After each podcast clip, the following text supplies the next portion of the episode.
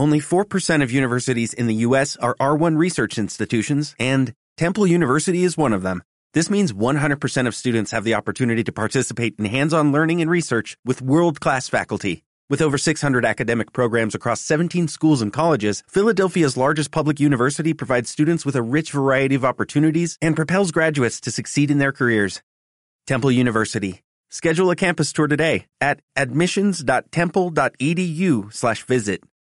Señor mío y Dios mío, creo firmemente que estás aquí, que me ves, que me oyes. Te adoro con profunda reverencia. Te pido perdón de mis pecados y gracia para hacer con fruto este rato de oración. Madre mía Inmaculada, San José mi Padre y Señor, Ángel de mi guarda, interceded por mí. A lo mejor ya lo sabes, pero desde hace dos años estoy destinado a una parroquia en un pueblo que tiene el nombre de uno de los santos más conocidos y más queridos en el mundo, San Sebastián. Hoy me gustaría hablarte de él porque me parece que resume muy bien las palabras que tú, Jesús, nos diriges hoy en el Evangelio. Amad a vuestros enemigos, orad por los que os persiguen. En el caso de San Sebastián, su enemigo era su jefe, y su jefe era ni más ni menos que el mismísimo emperador. El emperador a quien había entrado a su servicio desde jovencito ascendiendo en la escala militar hasta el punto de convertirse ni más ni menos que en el tribuno de la primera cohorte de la Guardia Pretoriana, de su guardia personal. Es decir, que San Sebastián era como su primer escolta, como el protector de un emperador que por otro lado quería destruir todo lo que él quería y quería destruir a todos los que él amaba. Imagínate trabajar para alguien que tiene como finalidad en su vida destruir lo que tú quieres. No sé cómo se puede vivir con esta hostilidad tan cerca.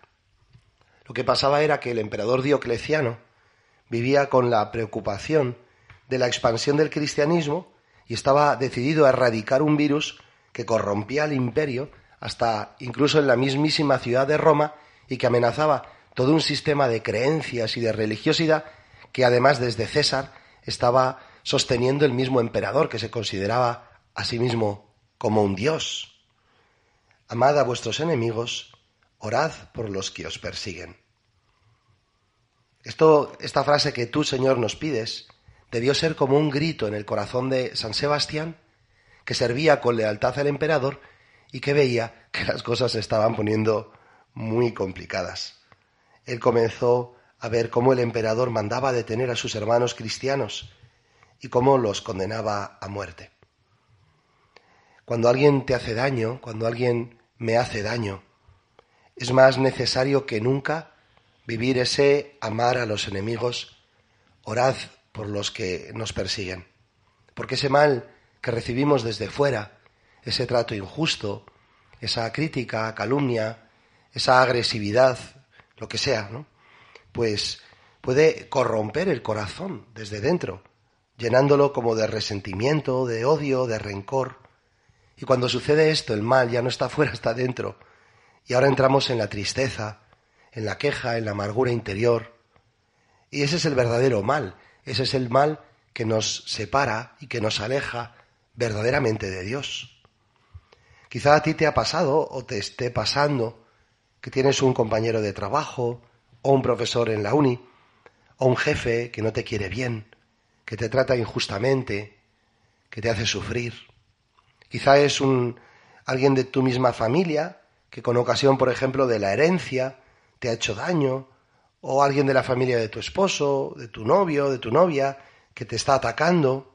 Puede ser a veces incluso que la hostilidad la percibamos como venida de nuestros gobernantes que con las decisiones y las leyes pues van en contra de lo que más amamos, de la fe, de la familia, de la vida, de la moral, o a lo mejor es alguien muy cercano, en plan de tu grupo de amigos, un hijo tuyo, tu esposo, tu esposa, que te está haciendo daño, no sé. Y tú, Jesús, sabes que nos cuesta horrores, que nos vemos completamente incapaces de amar a nuestros enemigos. Y por eso, después de, de señalarnos este camino de santidad, este camino de perfección, añades un detalle que es como una concreción práctica de este amor a los enemigos, que te das cuenta que ese sí lo podemos asumir, si es asequible para nosotros. Tú dices, amad a vuestros enemigos, orad por los que os persiguen. Como diciendo, yo sé que, que te cuesta mucho quererles, sé que el último que tienes en el corazón es el amor hacia ellos, pero te pido que al menos reces por ellos, reces porque los, por los que te persiguen.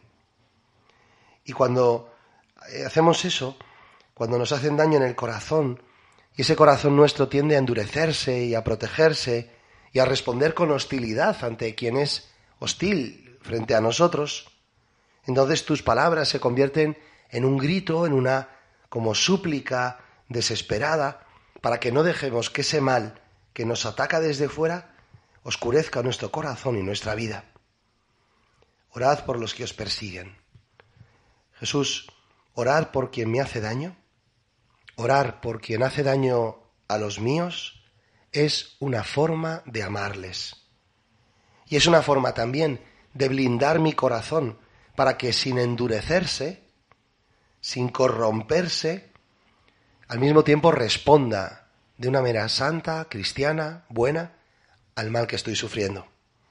San Sebastián, en los momentos de mayor persecución, pues comenzó a, orar por su enemigo, por su emperador, y mostraba una compasión inmensa hacia sus hermanos que estaban siendo detenidos, que estaban siendo martirizados, al mismo tiempo que una lealtad sorprendente al emperador, al que le obedecía en todo, sin embargo desobedeciendo en aquellas cosas que eran tan injustas. Sebastián se colaba en las cárceles, animaba a los presos, iba a las casas donde estaban viviendo los que serían luego ajusticiados. Les pedía que obedeciesen al emperador, pero no hasta el punto de renunciar a su fe, todo lo contrario. O sea, es ese equilibrio en el que, en el que debo lealtad a quien no lo hace bien, eh, en el que debo obedecer a quien está siendo injusto y no en todas las cosas, sino solo en aquellas cosas en las que lo está siendo. En fin, tú me entiendes. Aquella situación, como puedes imaginar, no pudo durar mucho. Y finalmente fue Sebastián mismo el que fue detenido y fue condenado por ser cristiano a la muerte, concretamente a ser asaeteado, a ser, digamos, fusilado con flechas. Sus mismos compañeros pretorianos fueron los que le ataron a un poste y los que dispararon contra él las flechas que tenían que acabar con su vida. Sin embargo, misteriosamente y milagrosamente, sin conseguirlo. Le dieron por muerto, pero fue rescatado y curado por una mujer muy buena, Santa Irene. Entonces aquí viene, me parece, un detalle que nos puede ayudar. Fíjate, en su recuperación, Sebastián oraba por su emperador. Y cuando ya estaba en condiciones de huir, sin embargo, quiso volver a enfrentarse al emperador para recriminarle su conducta y darle una última oportunidad de convertirse. Tal era el amor que tenía Sebastián hacia quien le había mandado asesinar. Y así lo hizo. Se presentó delante del emperador, que se asustó porque pensaba que era un fantasma, le recriminó la dureza, le pidió que se convirtiera a la fe, que reconociera a Jesucristo, que podía vivir para siempre, que estaba rezando por él, y el emperador no daba crédito, no entendía cómo era posible que alguien le quisiera de esa manera. Se enfureció, se endureció todavía más y, y mandó apalearlo hasta la muerte, y así falleció Sebastián, con el corazón lleno de compasión, con un amor inmenso hacia sus hermanos y hacia su emperador, y sin embargo con una valentía tremenda que es para nosotros un verdadero ejemplo. Entiéndeme que no todo el mundo tiene que estar ahí enfrentándose a sus enemigos, ¿no? Pero me parece precioso que seamos capaces de mantener el corazón tierno y que seamos capaces de mantener el corazón lleno de misericordia y de compasión también frente a aquellos que nos han hecho daño. Amad a vuestros enemigos, orad por los que os persiguen. Te invito a que en un momento concreto, en un momentito de silencio ahora, pienses en quién es aquella persona que te está haciendo sufrir. ¿Quién es, digamos, tu enemigo? Y ahora que recemos por él, por ella. Señor, bendice a este hermano mío que está tan equivocado. Bendice a esta persona que hace sufrir a los míos, que me hace sufrir, que me ha atacado, que me está atacando. Bendícele, Señor, y concédele un corazón misericordioso, que se dé cuenta de su error, que pueda pedir perdón, que pueda cambiar su vida. Jesús, hoy te pido por él y por mi propio corazón y el corazón de los míos, que no se nos endurezca, que no se nos oscurezca. Te doy gracias, Dios mío, por los buenos propósitos, afectos e inspiraciones que me has comunicado en este rato de oración. Te pido ayuda para ponerlos por obra. Madre mía Inmaculada, San José, mi Padre y Señor, San Sebastián Mártir, Ángel de mi guarda, interceded por mí. Waiting on a tax return? Hopefully it ends up in your hands. Fraudulent tax returns due to identity theft increased by 30% in 2023. If you're in a bind this tax season, LifeLock can help. Our U.S.-based restoration specialists are experts dedicated to helping solve your identity theft issues. And all LifeLock plans are backed by the Million Dollar Protection Package. So we'll reimburse you up to the limits of your plan if you lose money due to identity theft. Help protect your information this tax season with LifeLock. Save up to 25% your first year at LifeLock.com slash aware.